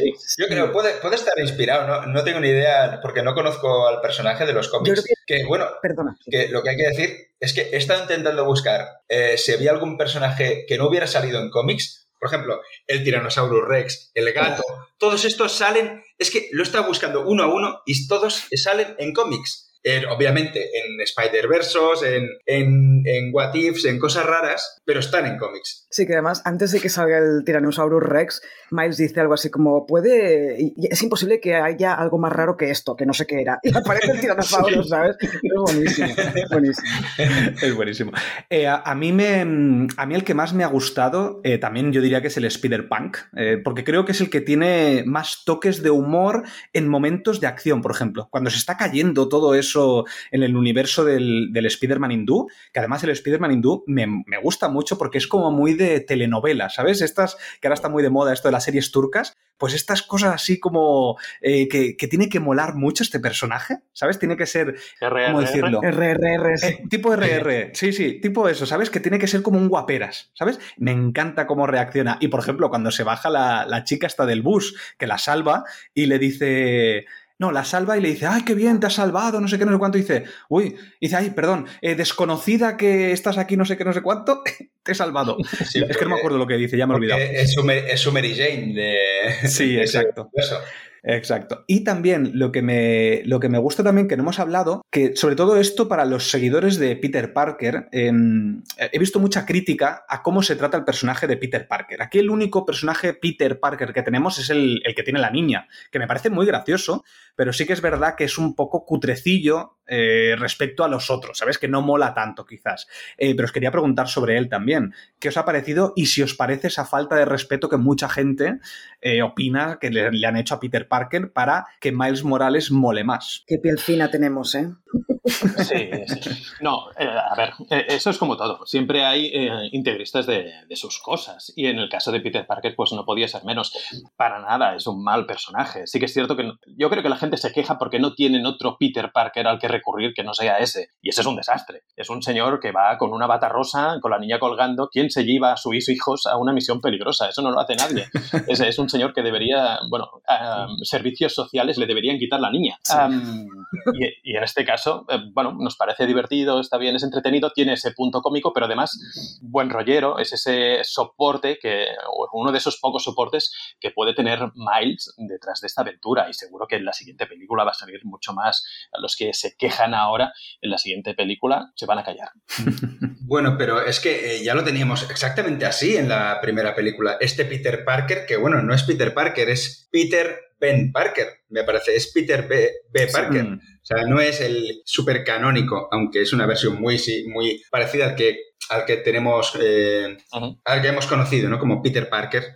Pero bueno, en la primera ya salía ahí Fondón, que se acaba de divorciar, que no tenía un duro, eh, que, iba con el pantalón de chándal porque se le había roto el pantalón. Es decir, es que sigue en la línea. Bueno, aquí le han puesto una bata rosa y, pero la niña, la niña, qué maravilla de niña. Qué encanto, qué encanto de criatura. Y que no tiene miedo ni nada. Están a, a 3.000 3.000 metros de altura yéndose hacia la Luna y ahí, bueno, aparte de que nadie le da un ataque de asma por la falta de oxígeno ni nada, la niña está disfrutándolo a tope. O sea, me encanta el dúo padre-hija, me, fascina. Bueno, pues mira, lo que os decía antes del tema de Civil War.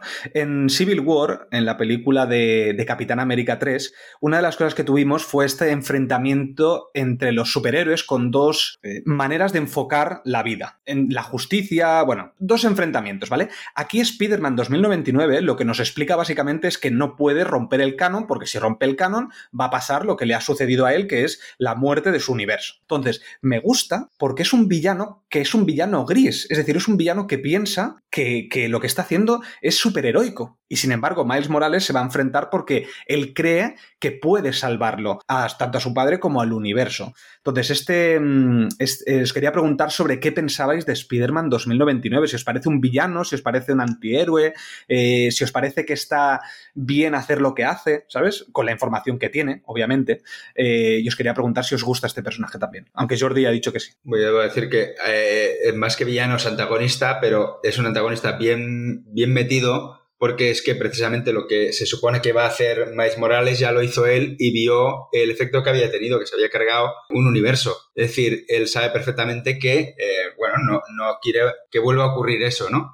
Bueno, yo creo que Miguel Ojara es interesante, precisamente por eso, porque es eh, no es blanco o negro, no es A o B, sino que es ese personaje que está eh, en medio y, que te lo van dibujando poco a poco. Te lo presentan en un principio como un em, líder muy estricto, pero luego ves que hay esa parte oscura detrás de él. Eh, tiene, tiene matices, está, está bien trabajado, como toda esa película que es de 10, no sé si lo he dicho ya, pero el hecho es que em, incluso en este malvado que seguramente la siguiente película, Aventuro, em, va a redimirse de, alguna manera. Está bien, está muy bien. a mí Miguel Ojara me, gusta mucho, eh, excepto su acento mexicano que va y vuelve. Ojalá, ojalá, ojalá se redima en la siguiente película. Ojalá. Bueno, eh, Nat, te quiero preguntar una cosa, eh, porque esto lo hablamos al salir del cine y era el tema de las escenas de acción. Eh, ¿Qué os ha parecido la acción en esta peli? porque a mí me ha gustado mucho las escenas de acción en la, en la parte visual porque me recordó un poco a Mad Max Fury Road. Es decir, y me, explico. Tú cuando tienes mucha acción, el problema es que tú, tus ojos no pueden recorrer la pantalla muy rápido. Entonces tienes que centralizarlo en el centro. Eh, las escenas de acción aquí eh, están siempre en el centro lo que necesitas de información inmediata. Luego, si necesitas hacer un chiste, pues lo pones en el lateral. Pero las escenas de acción, siempre todo sucede en lo que es en el cuadrado central. Y eso ayuda a que te centres más en eso y no te pierdas, porque si tienes que estar moviendo la vista a todos los lados, pues te vuelves loco en esta peli. Entonces, nada, eh, independientemente de esto que digo, ¿qué te han parecido las escenas de, acción de la peli? Esto lo comentamos ayer al salir del cine, yo creo que lo has soñado o ha pasado en otro universo, ¿eh? no, no, tú, no, tú me comentaste de las escenas de acción, de que, por ejemplo, había una que te había sobrado, eh, de que había ah. como mucha acción. Pero lo que yo decía era otra cosa que me ha gustado. No. Estaba relacionando lo las que te cosas fue que, porque en la persecución de todos los Spider-Mans contra Miles Morales, eh, digamos que tiene como dos partes, ¿no? La primera que pasa en el edificio donde están todos y después en esa cosa que sube hacia arriba que están persiguiendo en el, en el tren ese. Para mí esa segunda parte del tren pues me sobra un poco, me, me pareció un poco repetitiva y que quizá no hacía falta volver a enseñarnos otra vez a Miles Morales escapando de, de los Spider-Mans, pero ya está. Yo, yo creo que ese em, tiene un, un, detalle que es muy interesante como referencia, es decir, um, si esta película te va enseñando que ha estado muy cuidada en todos los aspectos, yo creo que en este también. ¿Por qué? Porque mm, va a buscar ese tipo de persecuciones, esas eh, referencias eh, más antiguas de eh, policías persiguiendo ladrones en las películas mudas, eso no sirve, pero eh, yo creo que aquí tiran un, un, poco más por lo que es el, ah, la referencia Ghibli. Uh, Hayao Miyazaki tiene muchas películas en que utiliza muchos personajes en que van persiguiendo como ese grupo de policías de cine mudo a, otro, a otro personaje principal, pongamos por el caso en, la película de, de, Lupin III. Y yo creo que van a buscar eso, tiren de aquí, porque realmente hay tanto, tanto barullo de gente detrás de, o persiguiendo al, al protagonista que, que, es que es muy evidente. Yo creo que, que, es una referencia. Creo que van a buscar eso. Sí, podría ser, pero no deja de ser un poco repetitiva la escena del tren o quizá demasiado larga cuando ya has tenido otra escena de persecución inmediatamente antes. Es, es lo que me refería, mm. ¿sabes? Vale, pues un 9,8. y el, el, único, el problema que yo le veo a esta, a esta escena de persecución es que, claro, el protagonista es Miles Morales, pero lo que hacen un poquito, y creo que mal, es rebajar a los demás Spider-Man a una especie de Stormtroopers, porque al final quedan todos muy ridículos. Está el tío ahí haciendo que está eh, con dos telarañas eh, entre dos bloques, entre como en un abismo, y lo primero que hace el gato es saltarle a la cara, empezarle a arañar y los demás quedarse colgados de él y al final se acaban todos cayendo. O sea, me, quiero decir, a ver, que cada uno es su Spider-Man superpoderoso en su, en su universo, ¿no? ¿no? No me lo reduzcáis a meros, a meros peones tontos, ¿no? Pero, Cuanto más alargas la escena, más, eh, más tontos parecen, porque no hay manera de que lo pillen. Yo lo pensé, a ver, es un Spider-Man contra un millón. Eh, no, tendría, no tiene demasiado sentido que en una persecución tan, tan larga Miles acabe escapando. Aunque el plan lo tenía mm. perfecto y todo, bueno, pero sí, pero es demasiado largo, creo yo. Mm.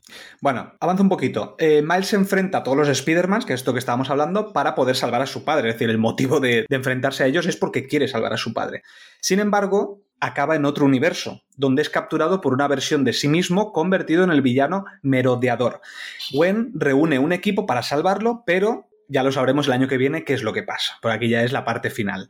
Por ejemplo, Xavi, te quería preguntar. Aquí, el giro de guion que nos plantan que me parece espectacular, porque me parece súper coherente con los detalles que nos han ido pasando, eh, porque pocas veces eh, no me espero un giro de guion tan evidente como este. Porque además la escena es muy larga, o sea, hay tiempo para darte cuenta. Pero yo no me doy cuenta hasta que, hasta que mm, te lo explica la peli, hasta que lo evidencia. Entonces, ¿tú te esperabas este cliffhanger y te gusta? No me lo esperaba porque quizá me, me faltó atención, ¿no? Pero claro, te lo están diciendo todo el rato. Tierra 42, la araña vino de Tierra 42, viene de Tierra 42 y cuando él dice, me voy a mi, a mi casa, ves todo el rato Tierra 42, Tierra 42, es decir, te da suficientes pistas como para que tú mismo te des cuenta de que, hostia, que se está yendo a otro lado. Seguramente alguien en el cine está diciendo, pero espera, que no se está yendo de su casa, se está yendo a otro sitio. Pero la manera en que lo resuelven, eh, una vez eh, habla con su madre y le dice, pues te voy a decir quién soy yo, que soy Spider-Man, y te das cuenta de, en ese momento se da cuenta de que no está en, la, en, su tierra, está increíblemente bien resuelto. Bien resuelto. Y la verdad, yo no caí hasta el momento en que le dice, anda ya que va a ser tu Spider-Man, que no sé qué, porque ahí, claro, no había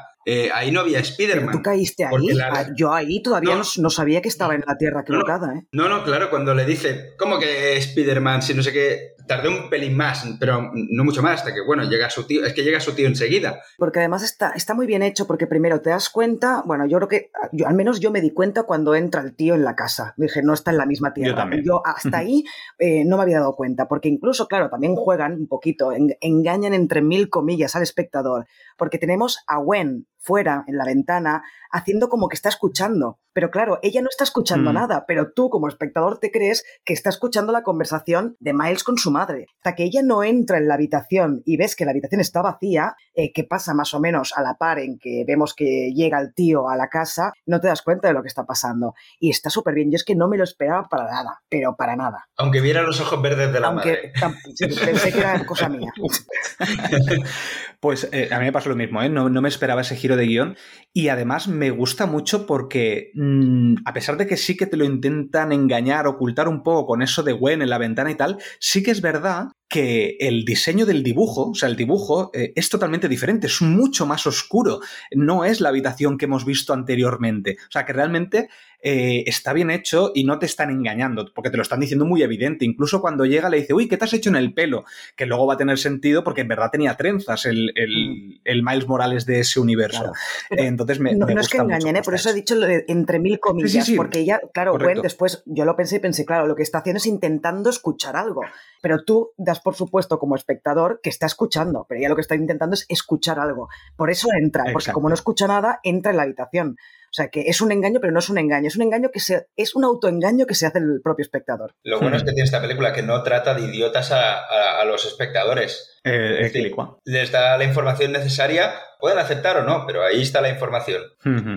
y, bueno, yo os quería preguntar una cosa antes de, ir al final, y era lo relativamente, lo relativamente, lo relativo al canon que, que os decía. Yo creo que realmente Miles no está rompiendo el canon. El canon ya lo tenía hecho desde la primera película, cuando muere su tío a manos de Kingpin. Sí, porque, bueno, lo mismo se podría decir de, Gwen. Gwen pierde a un amigo. Se podría decir, ay, pues no es tan importante como perder a un padre. Pues es que estamos en las mismas. O sea, para mí, Miles Morales ya tenía su canon hecho. Pero ¿hasta qué punto eso es así cuando representa que la araña no debería haber picado Miles Morales? Esa araña es de otro mundo y ese Peter Parker, el que muere, eh, ayuda, muere por Kimping en la primera película mm, después de ayudar a Miles Morales, no debería haber muerto.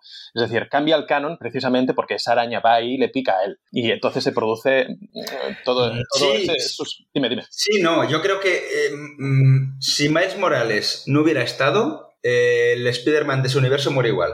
Yo creo que no. Claro, pero si os fijáis, el único, al menos de lo que nos han explicado, el único universo que tiene dos Spider-Man es el de Miles Morales. Es el único. En todos los demás solamente hay un Spider-Man. Por lo tanto, su canon no es exactamente igual que el otro.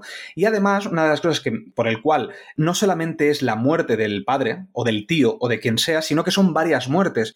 Y tenemos el ejemplo cuando vemos en la imagen esta de eh, Andrew Garfield, que vemos a Andrew Garfield, no vemos cómo pierde al tío Ben si no me equivoco, vemos cómo pierde al capitán, al padre de Gwen Stacy. No estoy seguro, ¿eh? porque ahora no me acuerdo muy bien, pero yo diría que no era su tío. Por lo tanto, hay varios eventos canónicos para que, para que Spider-Man se construya. Bueno, en el caso del Spider-Man de Andrew Garfield, teníamos muere el tío Ben, muere el capitán y muere Gwen Stacy. Es decir, mueren tres personas de su alrededor para construir este, este Spider-Man. Por lo tanto, yo creo que no hay solo un evento canónico, hay muchos. Mm, Entonces, ¿tendría que morir el padre? Teóricamente sí. Pero bueno, esto es muy, eh, muy interpretable. Mm. Eh, antes de ir al final final, os quería preguntar de una cosa que yo creo que es muy importante en toda la peli, que es la relación de Miles y Gwen. Ese, eso que dice el Spider-Man hindú de aquí, aquí hay una tensión sexual. Así que no sé, cómo os podéis concentrarles. sí, algo así. Eh, ¿Os gusta la relación de estos dos? Porque a mí me parecen adorables a nivel de, de relación adolescente de, uy, no sé, tengo ganas de darle un beso, tengo ganas de ir con ella, cuando se le acerca la manita. Me gusta mucho la relación adolescente de estos dos personajes. Está muy bien. Eh, de hecho, em, está muy bien tratada incluso, sin ser una relación que no, no, no acaba siéndolo, al menos en esta película no. Eh, la manera de tratarla que tienen es muy bonita. Nos ponen... Eh, eh, cuando están caminando por el, tejado del banco de Williamsburg o algo así se llama, eh, que acaban dando el giro completo a la imagen, hacen unos 180 grados y eh, te los ponen cabeza abajo y esa, con, una vista de la ciudad. Eso es bonito, es muy precioso. Y ahí hay una conversación que, que es profunda de, oye, que se acaba entendiendo, nos gustamos, pero no puede ser, porque no puede ser porque todo siempre acaba mal. Estas relaciones en otros universos acaban mal y hay esa broma, esa pequeña broma de acerco la mano, eh, quito la mano. ¿No? y, a mí me parece muy, muy bonita y quiero, quiero, eh, si no bajaré más la nota, que eso termine bien, que terminen, eh, no diré una pareja, pero que terminen bien estos dos. Hombre, yo quiero que terminen en pareja, ¿Y vosotros dos, Xavi y Nat, algo que decir de estos dos? Eh, nada, simplemente que lo que ha dicho un poco Jordi, eh, lo que me gusta es que es muy sutil la historia, no es empalagosa como Padme y Anakin Skywalker. Eh, o sea, podría existir perfecta. Si fuera una relación de amistad, la historia seguiría casi igual. No hay tanto cambio en ese sentido al menos en la trama principal. Y eso me gusta, me gusta mucho porque eh, a mí las relaciones amorosas ya en las pelis, depende cómo las traten, ya me agobian y me aburren. Y creo que está muy bien hecha porque es una amistad amorosa que sí que, eh, sobre todo vemos por parte de Miles que tiene un interés amoroso, pero es bastante secundario, está todo muy sutil y, al fin y al cabo, pues eso, ¿no? Cuando tienen estas conversaciones nos sirven para volver al canon de Spider-Man, que es, bueno, es que esto no va a salir bien porque nunca sale bien. De hecho, sí, si me dejas, Xavi, hay, eh, hay un pequeño detalle que entra en eso, como dices tú, Nat, que es muy sutil, que a posteriori uh, Howie, Howie, Brown, el Spider-Punk, en medio de, un, no sé si es una lucha, ¿no? le, comenta a, Gwen, te dejaste el cepillo el cepillo de dientes. Y de ahí, simplemente de esa frase, eh, ya detectas que entre ellos dos ha habido algo. Es decir, em, es, una, sí, es una relación entre Miles y Gwen, pero no, hay algo ahí, están jugando, están flotando. Y, es interesante también eso. Pero se nota también interés amoroso cuando están hablando las dos Spider-Woman.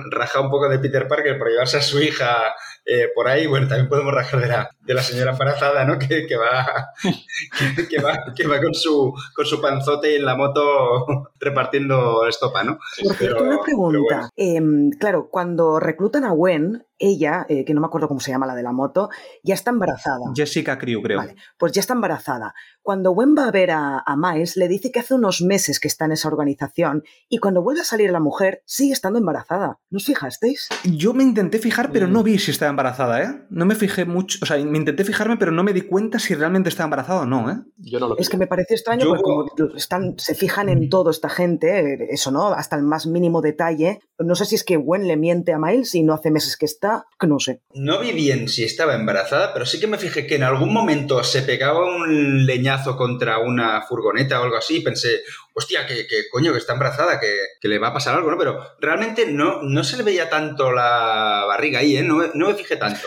A ver si alguien comenta yo me fijé que no tenía mucha barriga, por eso no, estaba seguro. Pues yo creo ¿Sabes que, si está embarazada creo que sí, ¿eh? que seguía embarazada. Bueno, quizás lo, vi mal, como lo de los ojos verdes, puede ser, no sé. Si alguien lo sabe, que lo ponga en comentarios, eso. Sí, sí. Que los, em, los embarazos de las arañas duran más, también, por eso.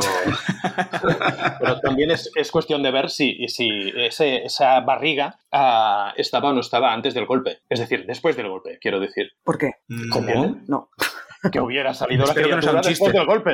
Ah, sale ahí, sale ahí los huevecillos volando. Solo, se entienden entre ellos, Toxic. Nosotros no, podemos llegar a ese nivel de graciosillos. El, el, humor, se le, ha disparado, se le ha disparado el humor sentido arácnido, eh, este. Venga, va, pues vamos ya al final, final de todo.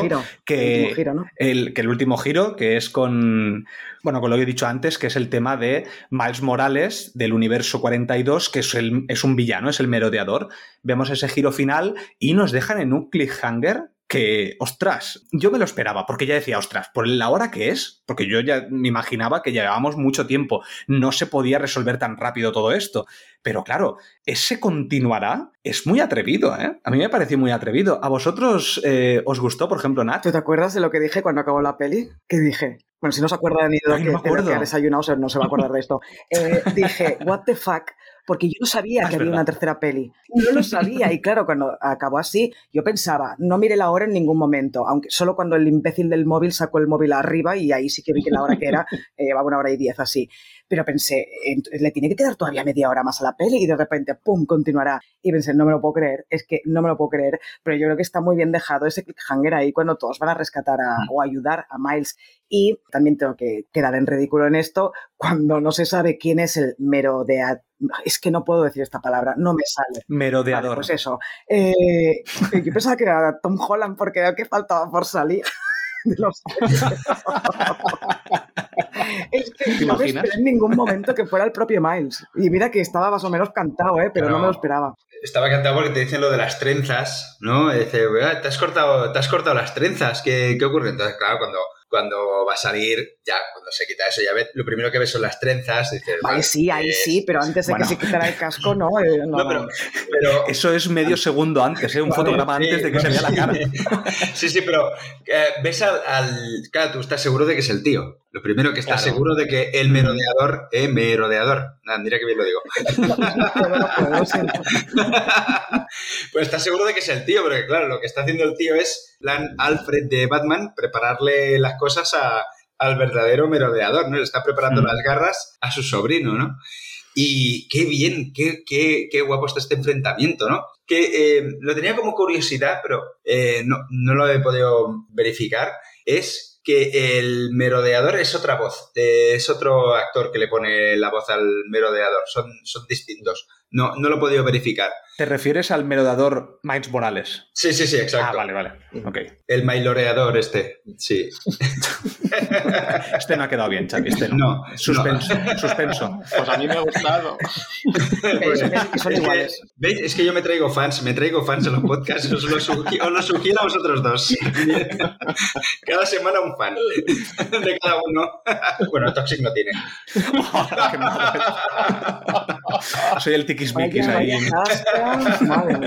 ¡Qué malo! Me- eh, le voy a quitar la pulsera para que se vaya a su universo, Xavi. Que seguro que no es de este. No puede ser. Exacto. Me bugueo también, también me bugueo de vez en cuando.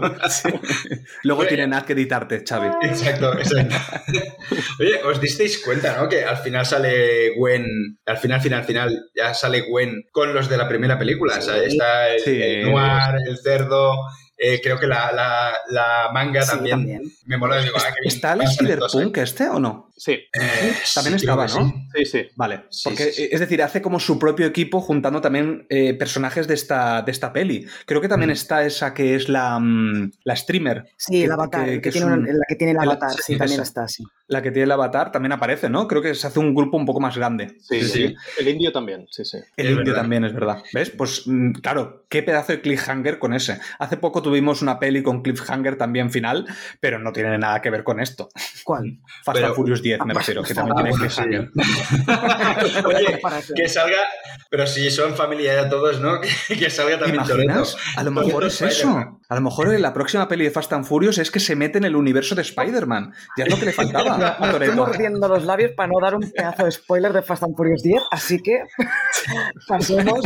Eh, no sé si queréis recomendar alguna peli parecida, en algún sentido parecida a esta. Yo quería decir una cosita solo, Ay, y es que eh, con este final, o sea, cuando terminó la peli me pasó un poco también lo mismo que a Nat. Creo que creo recordar que sí que sabía que había una tercera parte, pero Sí, porque lo dije yo en el estrenos. Sí, pero lo que pensé, lo, lo que pensé fue, ¿y qué coño van a meter en una tercera parte de dos horas y pico? Porque ahora ya la siguiente se ve de tres horas. Ay, espero que no, Eh, ¿eh? para- bueno, No, por dos- favor. ponle, ponle dos horas, dos horas y pico. ¿Qué van a resolver si, si yo con 15 minutos ya resolvías esta peli? ¿Qué van a hacer para que de, de- sí tanto? A ver, que lo van a conseguir, ¿eh? Porque ya lo tienen más que pensado. Pero que estoy intrigadísimo con lo que va a salir en la tercera parte, aparte de la, de la pelea contra el, contra el Lo Mancha. veremos en marzo de 2024. sí, sí. Mientras, mientras no la dirija Peter Jackson, Host- lo digo por el hobby. ¿Cómo? Ah, ¿Por qué? porque no alargue cosas innecesariamente, ¿no? Ah, por el es hobby. Que, es que Jordi está a otro nivel, ¿eh? Eh, estamos quedando No, atrás. Bueno, es igual, es igual. Voy, voy a llorar. No entendemos tus bromas. Eh, bueno, a Xavi nos costó entenderlo, ¿eh? Tardó varios podcasts en, enten- en poder entender su Sí. humor. Así que no Hubieron muchos grillos Ya- en los primeros podcasts de Xavi. sí. Bueno, ¿al- ¿algo más que queráis añadir alguno sobre la película en sí? Sobre la peli, sí, Eh, no. ¿Alguna recomendación que tengáis? Yo quiero recomendar, sé que soy muy pesado con esta peli, pero es todo a la vez en todas partes. Es- aquí había que recomendarla porque es el live action de Spider-Man cruzando el multiverso. Bueno, no es exactamente eso, pero sí que es verdad que a nivel de películas de multiverso, yo creo que es Es la fantástica. mejor. o sea, si os gusta este tipo de cosas, es fantástica esa peli. Entonces, eh, aún está solamente en Movistar Plus, aún no lo han puesto en ninguna plataforma. Yo estoy esperando el día que lo pongan en streaming, en alguna plataforma de streaming, porque yo creo, creo que puede triunfar.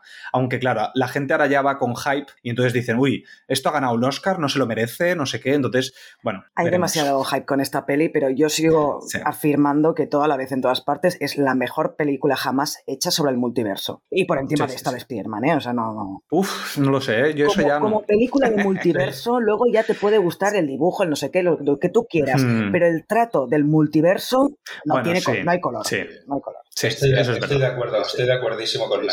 Y Sí, sí, Xavi, Jordi. ¿queréis recomendar algo? Yo voy a recordar, ay, a recordar, digo, a recomendar algo, pues mira, porque sí, porque me apetece, porque eh, la escena en la que el mancha se mete en sí mismo me recordó, y solo digo eso, a cómo ser John Malkovich. Solamente voy a decir muy eso. buena Oh. recomendación, muy bueno, Xavi. Y además que, eh, es, en, teoría, en breve haremos podcast sobre cómo ser John Malkovich. Que lo venimos Pues atrasando desde... No, no- no quiero, no, como no quiero hacer spoilers, yo, yo solo digo eso. Eh, esta escena, como Sergio Malkovich, eh, que la gente no la haya visto, adelante con bueno. ella. Por cierto, está en Sky Showtime y en Filming, para que lo Cómo sepáis. ser John Malkovich. Vale. Sí, sí, Sí, porque esta, esta está en cines, Nat, la de Cruzando el Multiverso. exacto.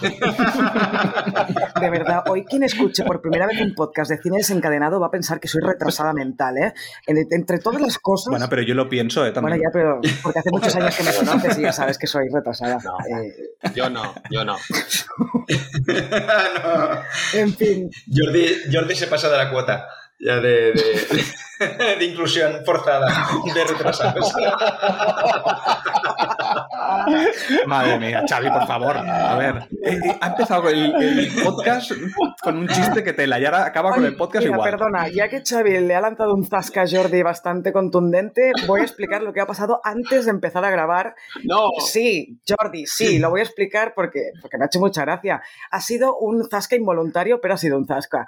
Eh, cuando ha entrado, claro, no nos habíamos visto jamás las caras, no sabíamos de dónde era, eh, y entonces le, hemos, le he preguntado, ¿tú de dónde eres, Jordi?